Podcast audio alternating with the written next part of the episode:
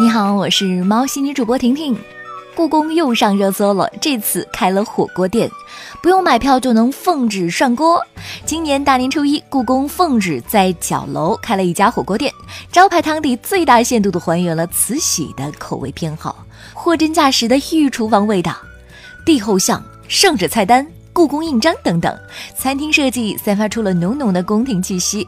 餐厅的主题画作选择了姚文翰的佳作《紫光阁赐宴图》，这幅图还原了乾隆皇帝大摆宴席的场景，展现了顶级皇家盛宴文化。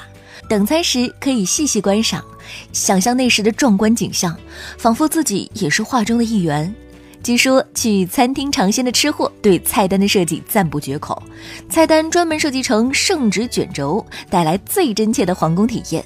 身处故宫角楼餐厅，给自己的火锅系列取名为“朕的火锅”。最重要的问题来了，吃一顿火锅多少钱？人均消费两百元左右，一晚上只有三十锅，你吃得起吗？纵观皇宫界，最爱吃火锅的就是乾隆皇帝。史料记载，连着三天从早到晚吃火锅，乾隆皇帝都没有吃腻。果然，没有什么是一顿火锅解决不了的。如果有，那就是两天四五顿。怎么样，一起去故宫吃火锅吗？听说预约已经到四月份了。北上广不相信眼泪，江浙沪晒不干棉被。南方已经连续几个星期都没有见到太阳了，整天阴雨连连。南方朋友们每天都在盼太阳，而在上个周末天气放晴，大家纷纷出门晒被子、晒物件、晒朋友圈。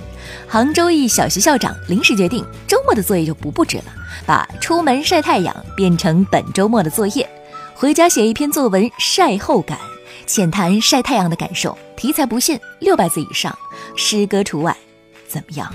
感受到江浙沪人民对太阳的渴望了吧？南方已经连续几个星期都没有见到太阳了。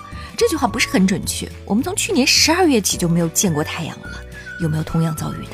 我是婷婷，今天的喵新闻就到这里。喜欢我的话，点击一下订阅专辑哦。